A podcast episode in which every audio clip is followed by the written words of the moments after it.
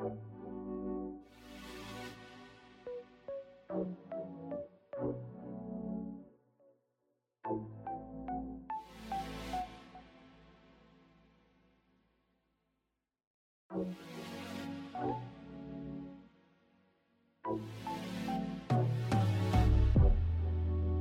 녕하세 요， 晚安，欢迎收听 On Air 乐色话时间，我是 DJ Favor。这个主题呢，其实我早该早在年假前就该录好，然后年假前呢，就是各种忙碌，就是工作上各种忙碌，加上我最近在练机车，对我就是一个假高雄人，我到了快二十四岁，我才开始学机车，学机车呢，然后还外加就是晚上可能会去家附近走路。因为就是我家人觉得我太胖，需要减肥，大概就是这些原因，然后以至于说，因为我最近才刚开始做这些事情，所以身体上还没有那么习惯，加上工作又很忙，导致我这几天就是爆肝累，所以我可能有时候会不小心洗完澡，然后可能想要躺在床上划一下手机，然后我就不小心睡着，然后这一睡下去，可能九点十点一睡下去，可能到半夜三四点才会起床，就等于说我原本晚上规划要做的事情，然后都没有办法做。然后也就是为什么这个这个 podcast 会呃拖延到今天，因为我本来想要在年假那一天或者是年假前一天就做好了，但是就因为各种原因，所以就不得已的拖到现在。我必须说，必须对我这一集的合作伙伴说声抱歉，他们非常准时的就完成了 完成了我拜托他们的事情。好，今天这一集叫做《网瘾少女的追剧片单》。然后呢，我找了我的大学同学，他现在就是也在做 podcast，跟他的朋友一起。大概是八月那时候，我应该有在我的 IG 的线动分享过，就是当时我有一个大学同学，然后他在做 YouTuber，然后他的 YouTube 频道主要都是在讲一些台日的文化，然后是全日文的。那他最近呢，就是跟着他的朋友一起来做 podcast，然后呢，主要就是聊一些呃。比较偏向日本那边的时事，然后是中日双语的，而且他们每一集呢几乎都会教一些，就是从他们的内容里面教一些单字，所以我觉得，呃，如果你有在学日文，或者是你本身就会一点日文的话，其实我觉得可以听看看，也许可以，呃，增加一些不同的，就是关于日本方面的一些知识，或者是一些对于自己在学日文上面的一些帮助也说不定。不知道大家连假都做了什么？我前阵子呢，我必须先来抱怨一下。前阵子吧，呃，反正就是刚年假完的某一天呢，我们老板又派了一个工作下来，然后叫我们去做。就是他，反正他那时候去别的地方出差了，所以他就叫我们去做。主要呢，就是他有个朋友，然后那个朋友刚好也是，他除了是一个学校校长之外呢，他好像是高雄的一个什么什么协会的什么之类，反正就是跟美术有关的，所以他就集结了很多不同的老师的一些作品，弄了一个在文化中心高雄文化中心弄了一个小小的画展。我一开始啊，应该说我自己一开始收到指令是，我以为我们只要送画过去，就是帮他们送画过去，然后。因为画外面都会有很多的一些，比如说泡泡纸啊，各种包装。我以为我们就帮他们拆好，然后让他们可以呃好好的布置布展就好。那殊不知呢，我们居然还要挂画，就是在那边帮他们挂，呃帮他们布展，然后在那边弄画上去。然后这种是。其实这这没有算在公司的案子上面，他单纯就是来帮老板的朋友的忙，就是一个做白工的概念。然后刚好就是因为之前就是有接过那位校长的案子，所以那位校长就是也知道我们几个，就是基于这种人情的方面，然后我们就莫名其妙被找来做白工，浪费一个早上的时间。然后反正就是在那边弄超久啊，调了超久，然后还在那边弄灯，然后这种就是也没有报酬，然后他就是一点就是也。一点感谢的心意也没有，然后我们就是弄得很不爽，因为就是其中过程还有一些，也是一些学校老师校长，然后就是在讲说什么，啊，我为什么不找，为什么要找这种什么免费劳工，然后就嫌弃我们都不做事之类的。反正我那时候那时候不止我啊，我我同事就很不爽。那因为我们就是那个地方在文化中心，文化中心对面就是高师大，高师大附近就有很多餐厅，就还不错吃，所以我们那时候想说，我们一定要先吃完饭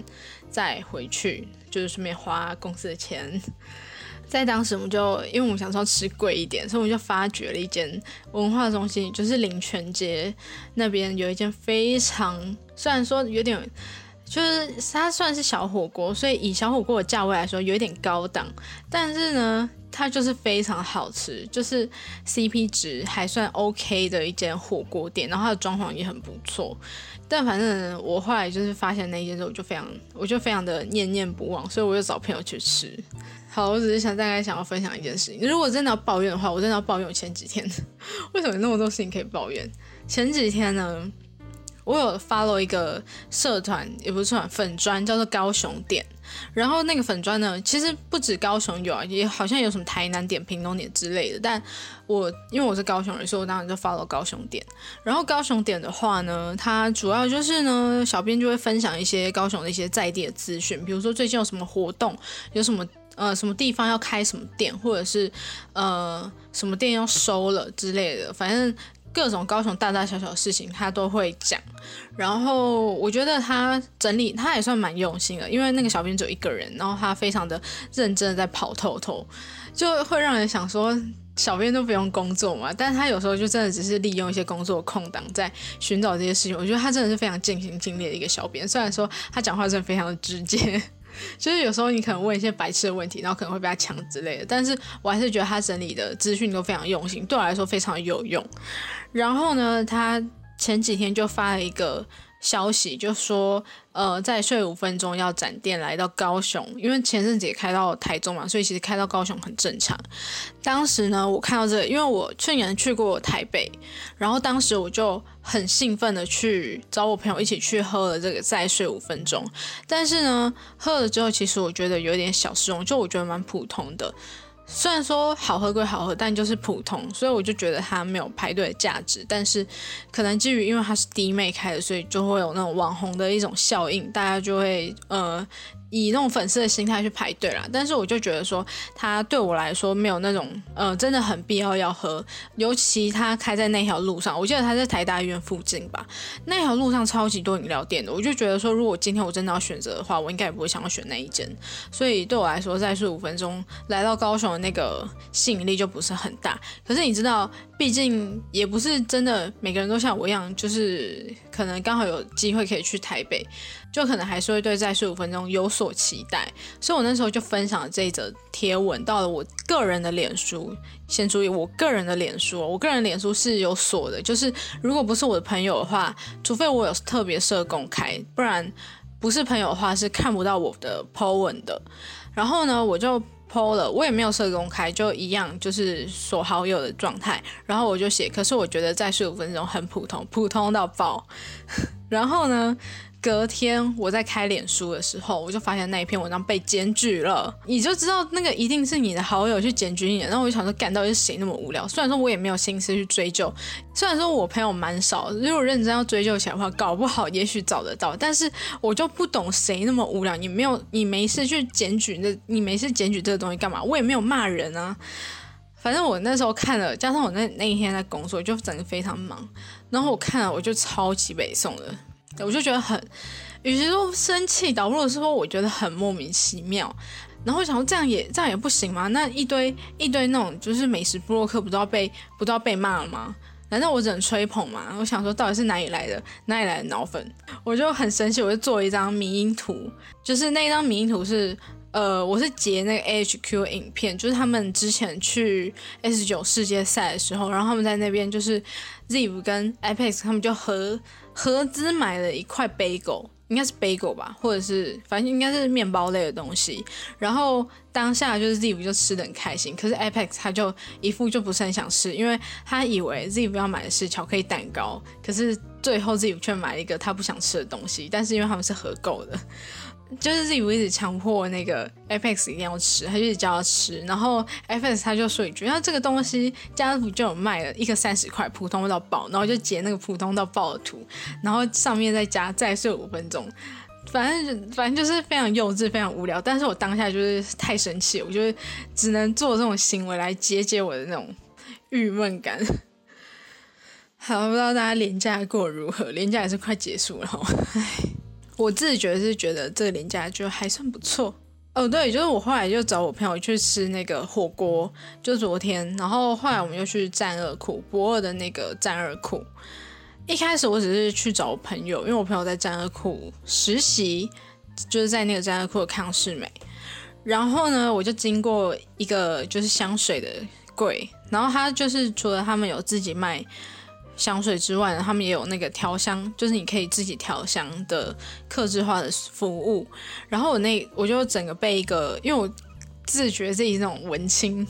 假文青，我只要看到那种就是很文青 style 的东西，我就会整个被吸引。然后他们就出一个香水款式是文学系列，然后每个每个就是命名都非常文绉绉。而且我后来去找网，就是他们有网页，然后我去找网页介绍，他每一个每一个都像在写小说一样。总之呢，我就是被它吸引，然后我就蛮喜欢其中有味道，所以我后来就买了。结果呢，回就是当下我也没有检查清楚，这个好像这是我的问题。然后我也没有检查清楚，然后那时候店员也只有，他也只有给我确认说那个喷头是没有问题的，然后我就这样回去。而且其实我那天当下，因为后来我走的有点累，我还觉得说我为什么跑来战库，战库超麻烦的。然后等到我已经回去，就是已经回到我家那边，准备要回家的时候，我才发现他给我拿错了。就是超级难过，就是他甚至也不是给我，因为我原本在抉择两个味道，后来我选了一个，然后他甚至也不是给我另外一个，他就是给我另其他的味道，然后我就觉得干超难过，我就想说，好像我要觉得。因为有时候我会想说，如果拿错的话，那就当做它是一种命中注定，我就用吧。因为那个味味道，我当下有试闻，然后其实也不差，只是我就是最喜欢我买的那一款而已。但是我就觉得说不行，我还是要，我还是要去问一下。就算真的我我要跑一趟去换，我还是要去问一下，因为我真的很喜欢那一款。所以呢，我就鼓起勇气到他们粉砖去问了。然后最后当然不意外，就是我还是得再跑一趟。所以呢，我现在就是还是再跑了一趟。好，反正总之呢，就是我。终于换到了香水之后，他又送了我一个小样，然后就哦，好像还不错。结果我回去又不小心，就是在那个战乐库门口，因为战乐库一进去呢，他刚好就是一个就是卖那种扭蛋玩具的，然后我又不小心抽了一个蜡笔小新的盒玩，跟一个美少女战士一番赏。对我又抽了美少女战士一番赏，但我蛮开心的是，至少我都有抽到我喜欢的东西，虽然有点小破产。好了，我终于要开始。开始我今天的，我觉得我抱怨有点，呃，我觉得我闲聊有点太多，再再讲下去，我就会失去今天的主题性。好，好，我要来进到今天的主题。我刚刚本来我本来接着继续录，然后我最近在用一个 app 叫做 FAM，对，它叫 FAM，然后它其实是那个妈吉的大哥黄立成弄的，虽然说。很多人很多人讲说他他完全就是抄那 Clubhouse，但呃基本上我对 Clubhouse。就是这一类型的 app 没有什么太大兴趣，我最终只是为了就是能够遇到马吉的选手，就这样而已。然后就是刚刚就是终于马吉的选手终于出现，然后在聊天室上面，所以我才就是听了一下，不然我真的快要把这个这个 app 卸载了，因为我真的完全不会用这种东西。我就是觉得就是像 Clubhouse 或者是尽管是像这个 F M 也好，我真的是。就是完全一点兴趣也没有，我真的就是完全为了马姐选手，然后我终于等到马姐选手，因为上一次也是有一次他们有找马姐选手来开聊天室，结果我就不小心睡着，然后这次终于有，虽然说只有一下下，而且 我不懂他们为什么赢赢的时候不开，然后偏偏挑输的时候开，好莫名其妙，是在检讨大会吗？好。今天的主题叫做，我刚刚应该已经讲过了，就是网瘾少女的追剧片段。这个巴拉的名字就是我想的，应该说这整个都是我策划，然后我只是找了日日之声来跟我一起 fit。其实我本来还想要找之前那个罗恩，就是我的上一次找那位朋友罗恩，只是因为他好像就是要回香港，所以他可能暂时我不知道他的那个 podcast 还会还会不会继续下去，但反正他就说他暂时退出这个计划。我想，好好吧。那就只有我们两个做了，因为就是很临时的企划，所以我就也没有再找其他人。然后加上我真的是一个朋友很少的人，所以就是 也没有跟什么 podcaster 说到特别的熟，我就不好意思去请人家来做这个企划。况且就是时间非常的紧迫，所以就是没办法。如果下次我再规划其他的话，maybe 我会想要再试着问问看其他人吧。那主要呢，呃。我刚刚有稍微听了一下他们这一集，虽然我还没有完全听完，因为我想说我应该要赶快赶快录音了。然后我看到他们就是反正这个主题主要是我们会推荐自己会推荐一部电视剧，然后我是把它一开始我是定位在最近看的电视剧，但我后来觉得说不要这么局限，就决决定在这个看了觉得很印象深刻、很有感的电视剧，然后再做推荐。但因为我之前已经做过三年 A 班了，所以我这次呢又找了一部呃另外的电视剧来做。其实我最一开始会想要做这个，是因为我想要弄一集是关于大债时代的。但是呢，我前几天录完，其实我真的有在廉价前开录这件事情，但是就是我录完，我觉得太烂了。我甚至连想要打开来剪的动力都没有，因为我不想要再听一次，所以我就决定直接重录。那我这一次呢，想要选的一部，因为我在想，可能是因为我准备的不足吧，然后再加上我对这一部并不是真的有做到非常充足的功课，就我只是把它看完了而已。所以我觉得，如果单纯讲心得的话，可能会真的就讲的哩哩啦啦。所以呢，我就挑了一部我比较熟，然后我也蛮喜欢的。其实我本来想要讲两部，但我怕。篇幅太长，然后没有办法好好讲，所以另外一部呢，我会在最后就是可能稍微的带过，稍微的讲一下而已。然后这两部其实都是蛮红的，在那个时代算是蛮红的电视剧。那我不知道现在还有没有人会记得，或者是有些可能比较小的，嗯，比较小的。粉丝比较小的观众可能会不一定收看过这一部剧，但反正我就觉得说这部剧对我来说，我是真的真的很喜欢，因为我很少有韩剧到非常非常非常的喜欢这一部呢。虽然说我记得之前在做三 A 那一集的时候，我是说三 A 我大概看了六七次、七八次吧。虽然说这一部没有看到那么多，但起码也是看了三四次有。它就是你是谁？学校二零一五。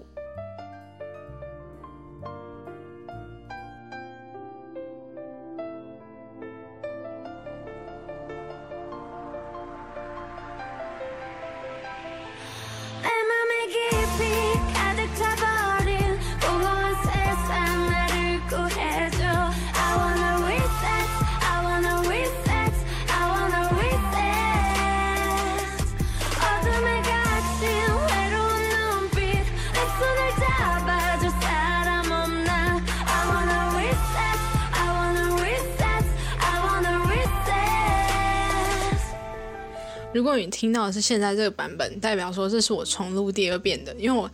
录了第一次，我觉得不是太满意，所以我决定再录第二次。第第二次，好。那首先呢，我会先来带过学校二零一五的剧情简介，然后再带一些就是主要角色、次要角色的一些介绍，然后呢，再从我喜欢的台词去对应一些当时的剧情，最后再简单的分享一下我的心得。那就直接开始吧。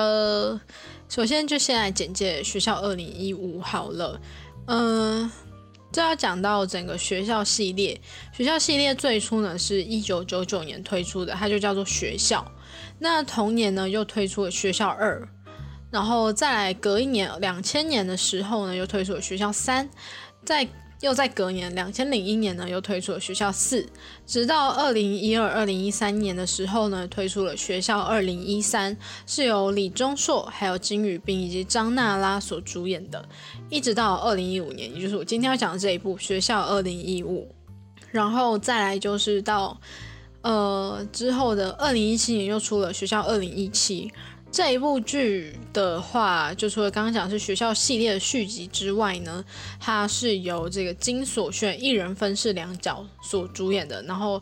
呃，另外当然还有南柱赫跟陆星材一同主演的。然后呢，他讲述的，因为他主要其实就是缠呃主要的故事，它其实是围绕在这一对双胞胎姐妹高恩菲还有李恩星之间。然后呢，在一次他们在一次意外中，就是互换了身份。那在过程当中呢，他们就是也在这些，因为也刚好是处在一个非常就那种十八岁青春年华，所以呢也会面对到非常多的烦恼，所以会在这过程当中面临到许多的挫折，但是也终究会成长，或者是在从中获得勇气的故事。然后呢，这部剧的话，那就先来简介一下剧情好了。那故事的开头呢，当然就是从两姐妹的生活开始。首先是，好，我先从恩心开始讲好了。恩心的话呢，她就是算比较幸运，她被一个蛮有钱的妈妈给收养，那也是备受疼爱，还有一个跟她非常要好的青梅竹马。而且呢，她在这样的情况下，她不止就是长得好看，有很多好朋友，就还念贵族学校，然后又。呃，成绩也非常好，在他失去记忆之前呢，他的成绩是班上全班第一名的，所以呢，他就是一路上过得非常的顺遂。可是其实他当中，当然，呃，他自己也是有一些不为人知的呃秘密吧。但是呢，同样是双胞胎姐妹，就是她的恩菲的话就没有过那么好，就是同样是姐妹，但是两样情啦。她的话，她就没有那么幸运能够被好的人家收养，所以她从小就在孤儿院长大。然后有一天呢，她在班上就目睹同学被欺负。嗯，算是替人家出头吧。可是就因为这样呢，他就被当时就是班上一些比较，就是算那种会平时会霸凌的人的，就是原本他可能是霸凌其他同学，但就因为他替他出头，所以呢，就转而目标就转到他身上。然后同时这这位同学就是江素英，那就因为这样呢，导致就是恩菲就从此开始过着就是被霸凌的日子。那直到有一天，呃，在首尔的。姐姐她所就读的这间学校世江高中，他们在这个时候呢，刚好要举办，应该是毕业旅行吧，就刚好到了妹妹所生活的统营。而可是，在同时呢，呃，妹妹恩菲呢，她刚好也是算是刚好遇到了比霸凌就是更加严重的霸凌吧。就是在那时呢，可能出了在班上出了一些状况，然后他。想要约江素英出来谈判，可是那时候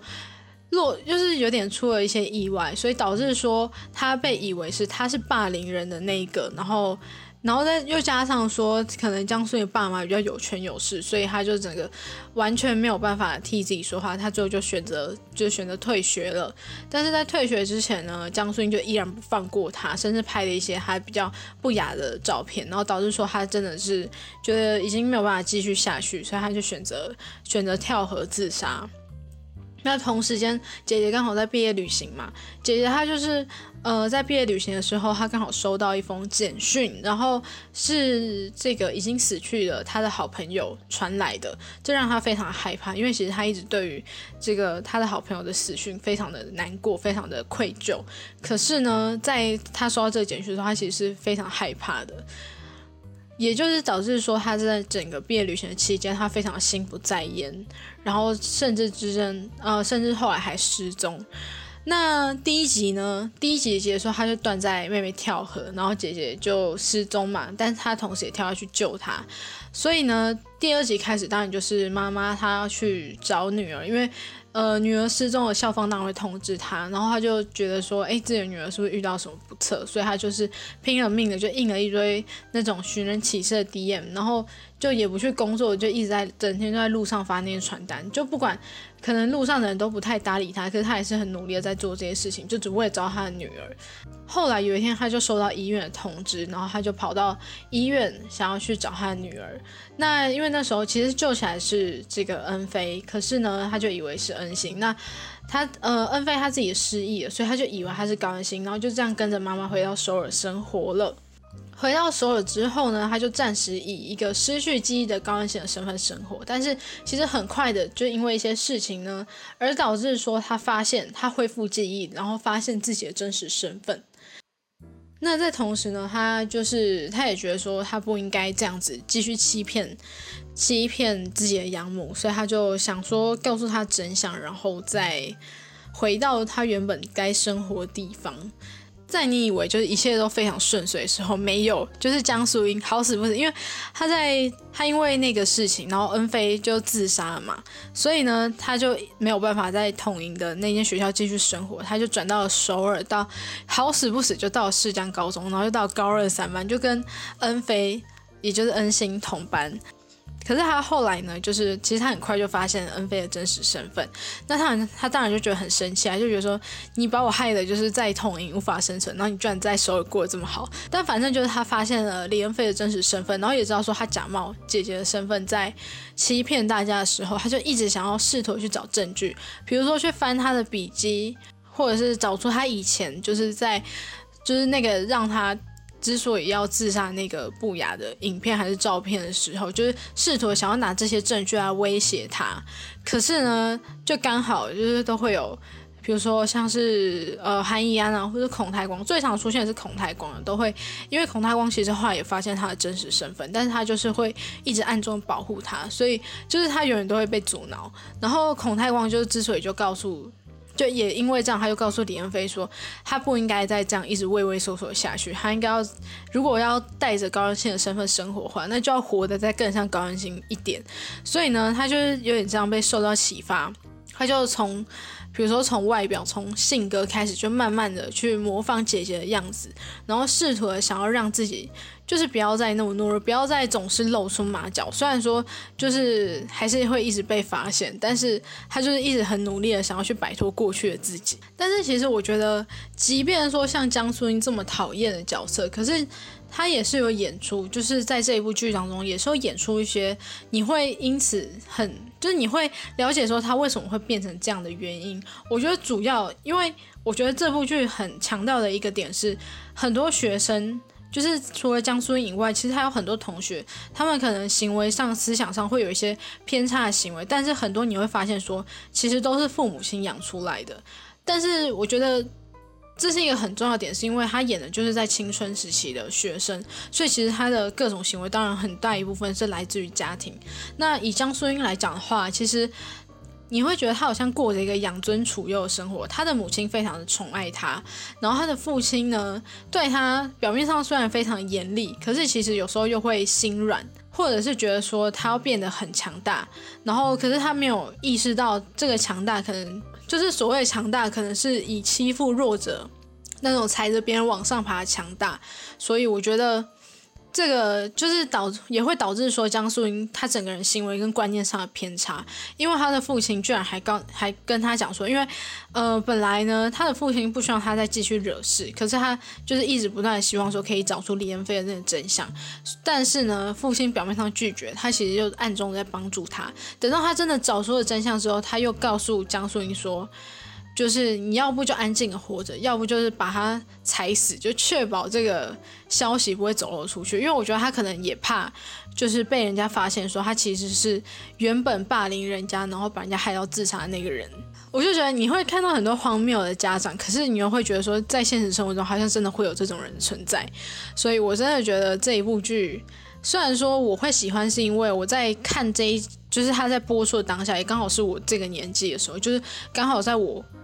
就是也是在十十七八岁的时候看的，可是我觉得不管你在任何年龄层看，我觉得感触都应该都是不一样的感觉。应该说你会发现小孩子的行为受到原生家庭的影响是多么的多么的重要，多么那个占比多么重。就像我上上一集嘛，还是上上一集，就是讲我过年过年不是遇到什么，在那个象山就遇到说小孩啊，就是有一个小孩他就是。在公共场合，然后被他妈教训，然后让我那时候看得很生气。我就会觉得说，这样子从小给他灌输这样子的观念，然后给他这样子的影响，可能真的会造成他长大会有一些行为的偏差。我就会觉得说，唉，等到他可能长大真的犯下错误的时候，你才会发现啊，就是你养出来的这样子。反正最后呢，到后面，当然他的身份也是渐渐的被人家发现嘛。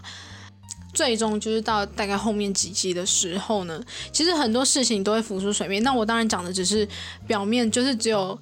只有很单纯的讲到连飞的故事，就是讲到他被霸凌这个故事。其实这个故事这一部剧还有非常非常多可以去探讨的。那我觉得，反正我先继续讲好了。后面的反正就是这个恩星他突然回来了，因为他这段时间他其实是跑到了以前。就是他在被领养之前的那个育幼院生活，算是想要对之前所做的一些事情的一些逃避吧。但逃避到最后，他觉得说不应该再这样，他应该回来面对自己所犯下的错误。所以呢，你就会发现到说，这个平常都把自己伪装的非常帅气的一个女生，其实她也有非常脆弱的一面。然后呢，在最后呢，她也有了不少的成长，就是努力的去面对自己的错误，就是面对自己不那么光明的一面。可是呢，他也能从中获得好的成长，然后也能够获得对方的原谅。那在于恩菲的话，我觉得他只能说他就是比最初的那个自己还要再更有自信，然后更勇敢了一点。因为以前他可能真的非常懦弱，但是也是经历了让他扮演了姐姐这个角色，他才知道说要成为一个坚强的人，要光是要扮演这样的人需要花多大力气，所以他也做了非常多的努力，才能让我们在最后可以看到他真正的改变。然后其实除了我讲的这比较偏主线的剧情之外呢，还有其他像是。呃，郑秀人的事件，还有一些其他的一些比较小的一点，然后还有就是孔太光跟他的父亲之间的一些矛盾。那当然还有一些同学的一些故事。那我先稍微简单介绍一下这部剧的角色们。首先当然就是李彦飞跟高恩星，那他们就是一对双胞胎姐妹。这部剧他们在这两这一对姐妹做出的一个分别呢，就是恩飞她是比较偏。比较没有什么打扮，然后看起来比较素。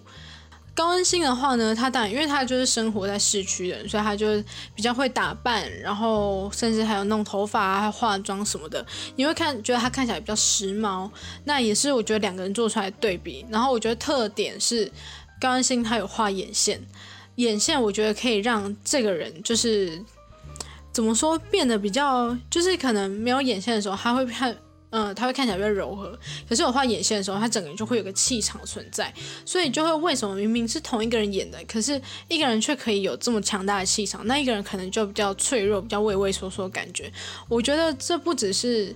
呃制作方在对于角色上非常用心的一部分，也是非常考验金所炫这个人的演技。就我觉得他真的很完美的诠释了这两个，也就是李彦飞跟高安宪这个角色。恩菲的话呢，她就是相对比较温柔、比较柔和一点，但是呢，因为可能她在育幼院，呢也算是一个姐姐类型的角色，所以呢，她在对于这些弟弟妹妹们，他又可以。做扮演一个非常坚强的后盾，可是面对于他自己的事情，可能他又会变得非常的脆弱，然后甚至会想要逃避。那再来就要讲到的是高恩星，高恩星的话，他表面上就会呈现比较高冷，然后就像我讲的是一个非常气场强大的人，可是呢，他也是有一些比较呃阴暗的层面，例如说他的好朋友郑秀仁。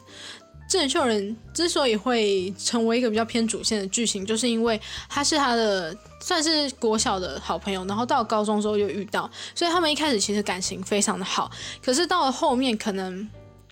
高兴认识的新朋友，或者是郑秀仁开始被欺负，然后他就变得有点说觉得不想要跟不想要再继续跟他来往，就导致说后来郑秀仁他可能就呃因。他是因为他其实是病死的嘛，那其实他原本如果他稍微去关心他一下，其实是可以及时发现到他的状况的。可是他就是默默走掉了，然后导致说郑秀文就这样子离开了。所以其实，在他那时候是让他有非常强大的罪恶感，也非常的愧疚。然后这个事情也是一直困扰他非常久。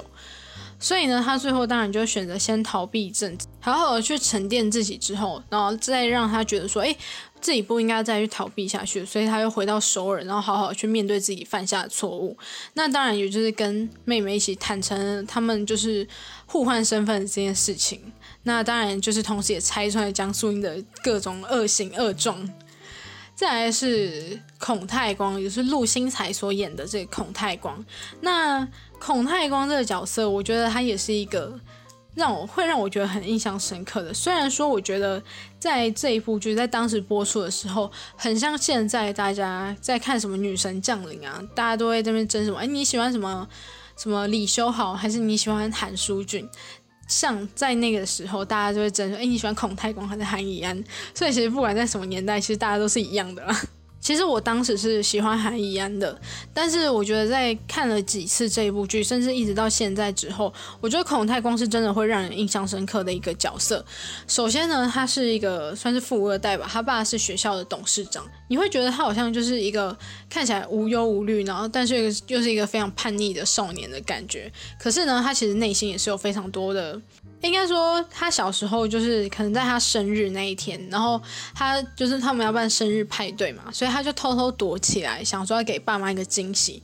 结果呢，爸妈出现之后，他们就疯狂大吵，就让他就是心理上非常的受伤。所以呢，在他长大以后，就变成那种表面上嘻嘻哈哈，然后就会甚至会到处惹事，然后让爸爸非常头痛。但他其实只是为了希望说爸爸可以关心他。然后呢，看起来他好像什么样都毫不在乎，但他其实内心就非常的在意，因为他现在就是还个性非常奇怪，所以呢。几乎没有什么人敢靠近他。可是，在恩星、恩飞出现之后呢，就是恩飞是大概算是他们班就是少数敢接近他，然后可以跟他好好相处的人，然后也让他发现说，哎，原来世界上还是有人愿意关心他的。所以呢，就让他也会对恩星就产生一种保护欲吧。所以，每当恩飞呢在可能将要被拆穿身份的时候，他就会跳出来想要就是保护他。虽然认真的时候就是个工具人角色，但是你。久了之后，我觉得加上这个角色刻画，你真的会对孔太光这个角色印象深刻。那再来就是韩以安，韩以安的话呢，他是属于他算是那种特长生，就是以游泳而进入世江高中的。他其实呃，他是在一个单亲的家庭中长大，然后跟恩星是青梅竹马。后来跟恩菲相处，在他还没有知道真实的情况的时候，在跟恩菲相处的时候呢，其实他。可能一开始都还不错，但直到他就发现了恩菲的真实身份之后，他就觉得非常难过。一方面是觉得说这个人居然一直在骗他，然后又是以恩星的身份骗他，因为他很喜欢恩星，然后他觉得这样子就是让他非常的难过。另一方面又得知说，原来自己的青梅竹马，甚至是自己喜欢非常久的人，居然就这样子离开了这么久，然后他到现在才知道，就一直让他可能让他非常的难过。可是呢，有时候他又会。不自觉的想要去保护恩菲，像是，呃，他之所以他后来就是受了一个非常严重的伤，那也是因为，呃，那时候江疏影就是刺激他，想要就是借此就传讯息说，哦，我要跟公开李恩菲的真实身份哦，然后他即便说他那时候去比赛，还是就是。不顾一切，就是想要跑回去，那过程就出了车祸。那这个车祸也导致说他可能原本就已经有一些伤了，然后就让他变得更加严重，然后甚至可能会影响到他的运动员的生涯。但是最后呢，就是也是被恩菲鼓励，然后才让他能够重新振作起来。再来就简单介绍一些成员就好。其实里面家长的话也占了一些部分，所以呢，我会从。同学的角度先开始介绍，然后再进而去介绍他们的家长。那首先我当然要先介绍的就是孔在浩，也就是孔太光的父亲。那当然是世江高中的校董。这个角色其实他最大的剧情应该是出现在后期，就是郑秀仁的这个事件爆发之后。基于他是学校的校董嘛，所以他必须要保护学校的校誉。所以呢，其实郑秀仁他就有篡改了一些郑秀仁的死亡证明书，好让大家觉得说郑秀仁不是因为学校疏忽而死的。可是后来这个就是被孔太光发现了，所以呢，孔太光就一直希望说他可以去主动的去投案。那他最后呢，他们就是也把误会解开，然后他也是受到太光的影响，他就主动的去面对自己的错误。那在他还没有变得这么讨厌的大人的时候，在他以前还是老师的时候呢，他曾经非常努力的保护过一个学生。这个学生之后也成为了老师，就是金俊硕老师，也就是后来孔太光的班主任。那再来的话就是宋美金，也就是恩星还有恩菲的养母。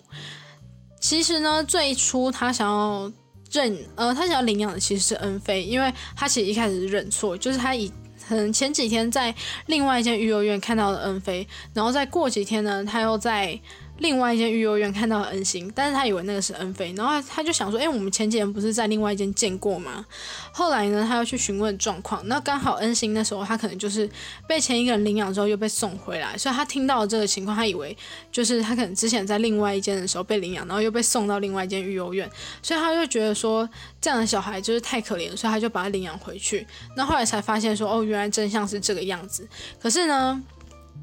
我觉得让我很喜欢这个妈妈的点是，她我一开始也会以为她是那种会溺爱女儿的那种家长，可是后来才发现说，她即便她就是不光只是爱她的女儿，她也会好好的去陪她的女儿们成长。嗯，虽然说恩星他是一个学霸，然后成绩非常好，可是你也会看得出来，这绝对不是父母亲逼出来的。然后我觉得他也真的有在一个很好的环境下成长，然后我觉得这一切当然也是归功于有一个这么好的母亲。再来的话，呃，先首先介绍的是车送珠这个角色。车送珠的话，他是恩星的好友之一，然后他平常就整个那种你会觉得他是什么模特的感觉。那他的梦想当然也是希望可以成为明星。我觉得其实这个也是很。就是也是很正常，因为我觉得在韩国的，尤其是那种国高中的学生，应该会有很多那种想要成为偶像的。那可能他就是其中一个。然后他就是那种，嗯，可能面对很多的试镜啊什么，可能都没有什么太多的机会。所以江素英就是以这一点。然后抓住他，试图的想要分化他跟恩星。可是呢，在当他终于有一个机会想要入手之后，他觉得说，他后来就发现说，哎，原来这个机会是。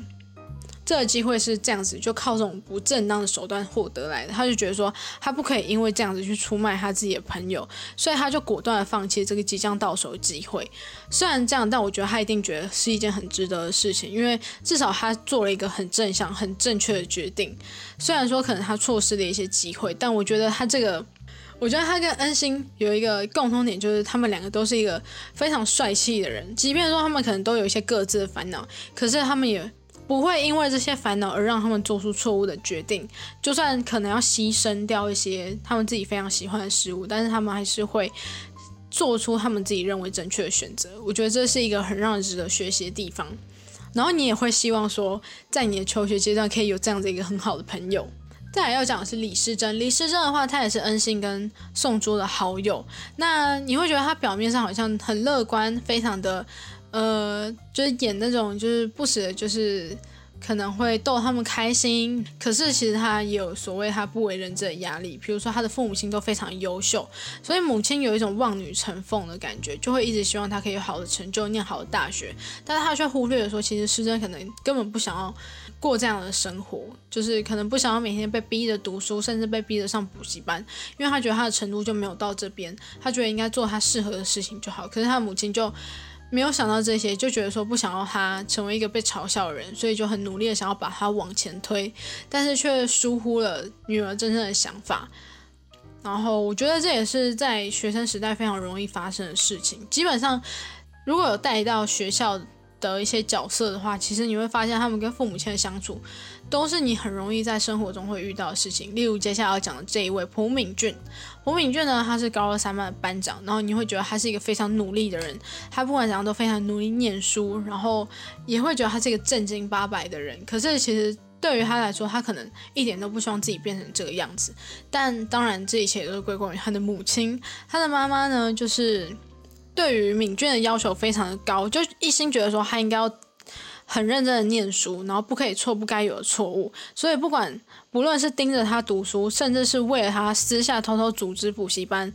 一切呢都只是为了就是。可以让儿子能够考到好的成绩，但对他来说就是压力非常的大，因为可能他犯一点点错误，可能考的稍微不好一点，他可能就会受到非常强烈的指责。那这一点呢，也让敏俊的压力非常大，让甚至让他觉得很喘不过气。但是父亲呢，他可能就不太去过问，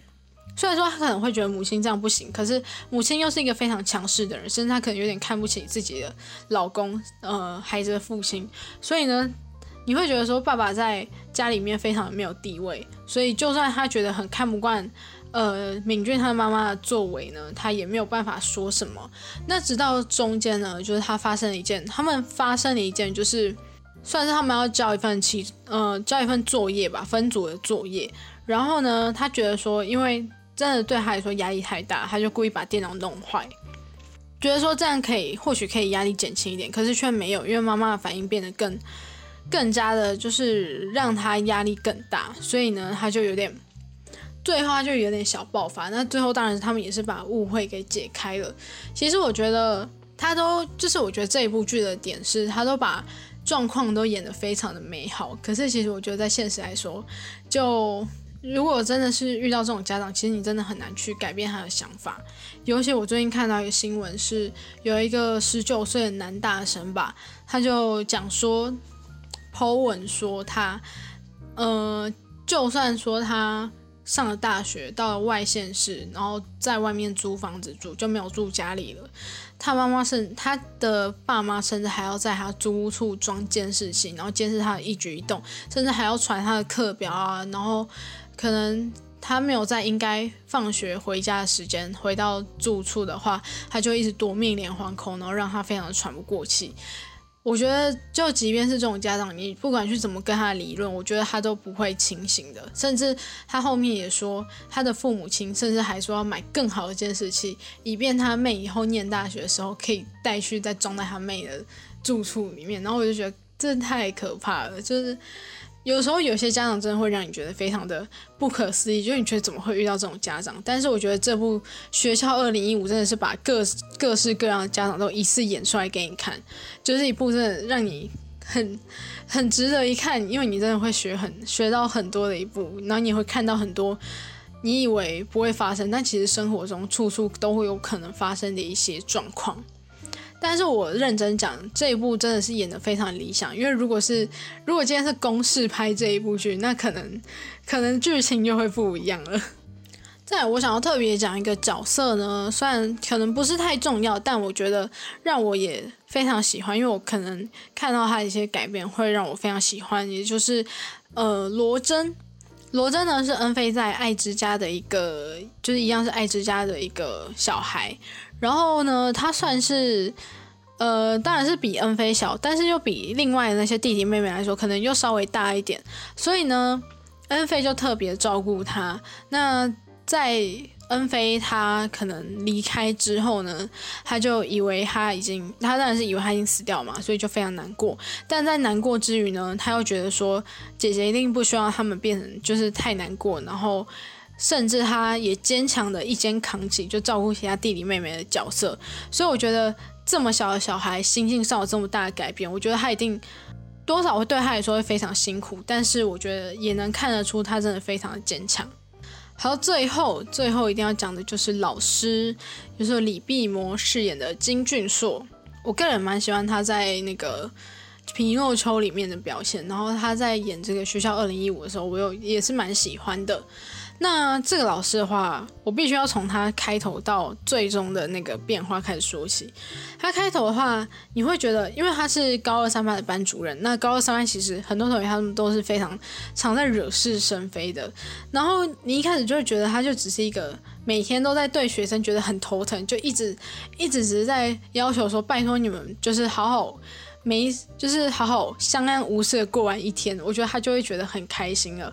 其实他也是有一个，可能他也是内心有一个想要成为热血教师的那种感觉，因为他可能就受到他以前的导师孔赛浩的影响，所以才会因此来当老师。那同时他也对着这个老师的儿子，也就是自己的学生孔太光特别的关心。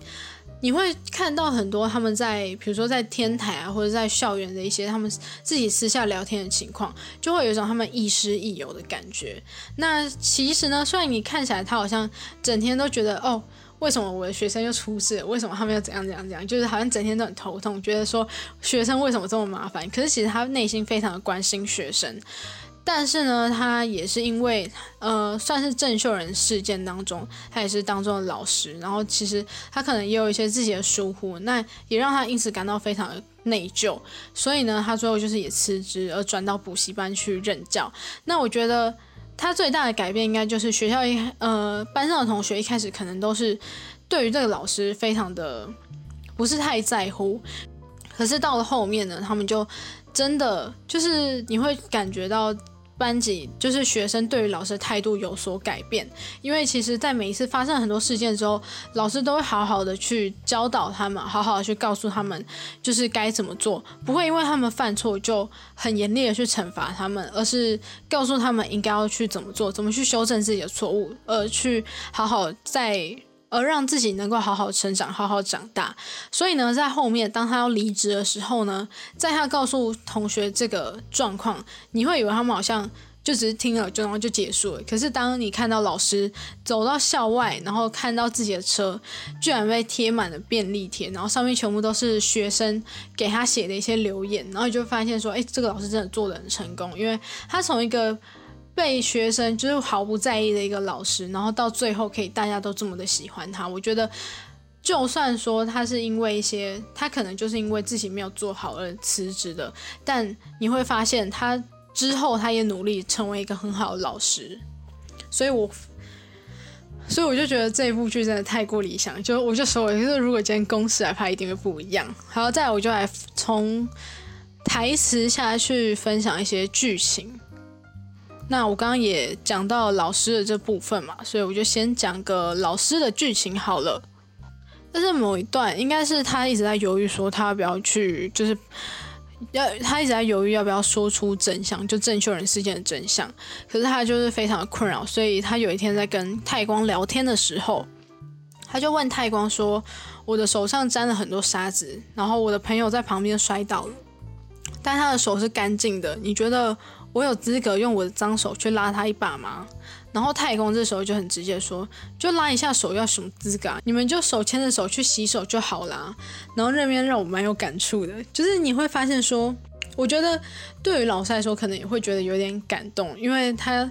当然，我们是看在上帝视角，所以我们会知道说，哎，孔太光背后其实是有很多不为人知的那个。可是，在于老师的点，可能会觉得说，哎，平常这么常惹是生非的问题学生，居然能够对他说出这么成熟的话，可能会让他有点感触，然后就觉得说，哎，这个同学真的长大了这种感觉。那其实，在看的时候，你也会觉得很感动，因为他平常，即便说他有一个非常脆弱的，他可能已经被自己的家人弄得伤痕累累，可是他还是会愿意去拉别人一把。然后再来呢，是第一集的时候，就我刚刚讲一个小妹妹叫罗真，罗真呢，她其实在学校受到了一些欺负，那当时呢，恩菲就很直接就带她去找对方的家长理论，当然最后呢，就是有成功的让对方道歉。那回去的路上呢，他就跟罗真说，即便是关系再好的朋友，痛的话就要说痛，讨厌就要说讨厌，不可以就要说不可以，那样下次对方才不会随意的对你。对于我觉得很多时候我们可能会跟恩菲一样，就是我们会很轻易的可以对人说出这句话，可是如果换到自己的时候，我们真的也很容易会做不到。所以我觉得最大的努力应该就是真的要努力的去贯彻这句话，其实才是最难的。再来的话，还有一个是后来高恩星他回归之后，然后呢他回到学校，然后遇到一个。持续的在就是讨人厌的这个江素英的时候呢，因为江素英可能就跟他说他要把真相公布出来，因为应该说当时江素英可能还以为他是李恩飞，所以他就非常大言不惭。那高恩兴当然不会让他好过，毕竟他是欺负自己妹妹的人，所以呢他就非常帅气，就是狠狠的逼退他之后，你以为他要赏他一巴掌的同时，结果他却对着江素英说，用暴力解决暴力是弱者才会做的事情，就直接把他怼回去。然后你那瞬间就觉得，干这个高安兴真的超帅，就是一方面是保护妹妹，然后一方面又可以制裁坏人，就是我觉得他说的也是非常有道理。特别是我们常常在遇到很多事情的时候，呃，举例来讲吧，很多时候我们在遇到一些社会案件啊，很多人不是都会在那边吵说什么，啊，为什么这个人他可能他可能是一个杀人犯，然后说，哎，为什么他没有判死刑？那应该什么什么应该唯一死刑啊，有的没的。可是我们没有去思考到很多的事。可能就先不讲说，maybe 他做的这件事情，在法律上你就是没有办法把他定罪，定成这么呃，你就是没有办法判他死刑之外，我们也要思考说，就是用以暴制暴的方式，他杀了人，所以你就把他杀掉，这样的话真的能解决问题吗？因为你只是解决一个杀人犯，可是以后可能还会有更多的杀人犯，那我们应该要探讨的是如何让这个事情。如何让悲剧不再发生，或者是减少发生？我觉得这才是最重要的。可是很多人就永远都不会想，他们就永远只是看到一些什么样的杀人犯，然后就会觉得说，哎，为什么你不判他死刑？然后怎样怎样的？每次看到这个时候，我都觉得有点难过，因为我觉得大家都很不理性，你又没有办法太过理性的去讲，因为他们就会觉得说你不尊重家属什么的。但我后来就是觉得笑笑的。可是我就觉得说，真的就像他讲的，用暴力解决暴力是弱者才会做的事情。既然我们要努力的去改善的话，我们应该要从整个社会的层面去想。但因为我毕竟不是专家，所以我也没有办法去讲说什么很冠冕堂皇、很很就是很专业的话。我就只只是每次看到这个事情，然后又看到大家这些回复的时候，每次都觉得非常头痛。唉，好，最后最后呢，就是在这一部整部剧 ending 的时候呢，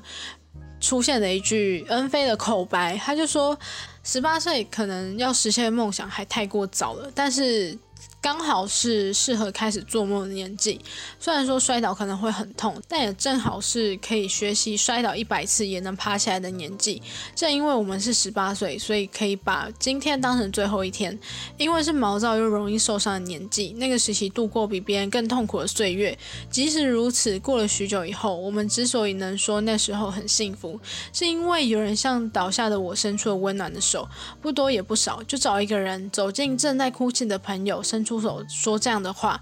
我还有我们，无论经历多大的试炼，也都能战胜，没有关系，痛也行，因为你是十八岁啊。这个时候，对于当时我来说，真的是非常充满希望的一句话，因为当时我就刚好是那种十七、十八岁的年纪。当然，我觉得也正因为是你还年轻，所以你还有很多的时间，跟你还有很多的理想可以去实现，而。也正因为是年轻，所以你才能勇往直前，毫不犹豫，就毫不考虑后果去前进。去年看的那个《刻在你心底的名字》，在《刻在你心底的名字》当中，有一个角色是神父，神父就一直对着学生说：“活在当下，活在当下。”可是，呃，过了很多年，他们。都已经步入中年，然后开了一个同学会的时候，他们就在讲到活在当下的时候，才有人说怎么可能呢？等你越老的时候，你就越不敢做了。所以我觉得真的，特别是在于非常年轻的这个年纪去实现，或者是去做梦，可能正值青春期，可能还会受到家长的保护。所以对于当时的自己来说，可能去追梦还是有点困难，可能会没有那么多的能力，但是。刚好是你可以开始做梦、开始规划你的理想的时候，所以即便那时候遇到再多的挫折，你也可以充满理想，好好的站起来。我觉得把握那一段时间去做好每一件事情，对于当时的我来说，可能这句话真的对我来说是非常重要，但可能我现在看到会有点来不及。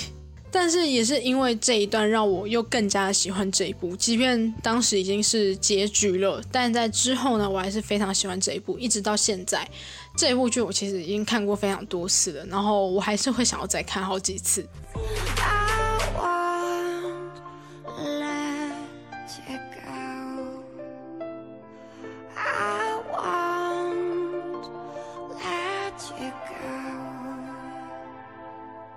本来还想要再推另外一部，但我觉得时间应该不够，因为又重录的关系，所以其实浪费有点多时间。好，我同场加映另外一部叫做《天空之城》（Sky Castle），它应该是二零一八、二零一九年出的一部剧，然后它其实算是我认为是学校二零一五进阶版，因为学校二零一五它单纯只有讨论学校的层面，顶多就是再多一点点家庭，可是。天空之城的话，它是从家庭的角度去出发，然后反而学校就比较不是说真的是很主要部分。它讨论的真的是在于学校，或者是在于那种高压的环境下，你要怎么去生活，你要怎么去怎么样在高压环境下存活，然后跟面对于一些。状况面对一些可能过错的时候，你该怎么去抉择？你要选择对自己或对孩子好的呢，还是应该要勇敢的去讲述真相？我觉得《天空之城》也是非常值得看的一部剧，它甚至让我当时喜欢到，因为我其实真的很少在看韩剧，然后看了《天空之城》之后呢，它让我在一个礼拜，短短一个礼拜之内就把二十集全部看完，就我没有想到我会那么喜欢，而且你看到后面真的会看一集哭一集。就这两部是我蛮推的，那我特别喜欢就是学校二零一五，再就是天空之城。所以呢，今天这集就到这一边。然后如果有什么喜欢的剧的话，也可以推荐给我，就或许我没看过，我可以去看看。那如果说就是你有看过这两部剧，有什么特别的想法的话，也可以跟我分享。然后也不要忘记去听日日之声他们做的，就是这个算是合作的一集。他们有各自推一部电视剧，像 Hika，也就是我的朋友，他所推荐的就是台剧《想见你》，而另外一位就是他的伙伴 EJ，他推荐的呢是如果三十岁还是处男，似乎就能成为魔法师。这应该说这两部也是在当时就是我身边的朋友们非常热烈讨论，也非常喜欢的两部剧，所以我觉得也蛮值得去看的。那再加上我今天就是刚好一部台剧，然后一部日剧，然后一部韩剧，所以我觉得应该对于大家的片单都可以非常的充足，就真的有兴趣的话可以去看看。然后不得不说，我最近很想要看一部电影，叫做《海街日记》，它是二零一五年的电影，然后是由林濑遥还有长泽雅美、夏凡跟广濑铃所主演的。不得不说，这四个女主角我都超级喜欢，特别是长泽雅美，我真的觉得我会为了长泽雅美这两天就会把这一部找来看。然后她也是一部非常有名的，她也是一位非常有名的导演，叫四之愈合的作品。四之愈合，如果也许之前看新闻有印象的话，他去年有来台湾参加金马奖。他为了参加金马奖，还特别先来台湾隔离十四天，你就觉得说，真的非常棒的一个导演。然后这个导演呢，我非常喜欢他的拍摄手法，他都是以剧情片为主啦，所以他的剧情呢，有时候真的会让你觉得可以学到很多，就你可以从中去思考很多。但是有时候可能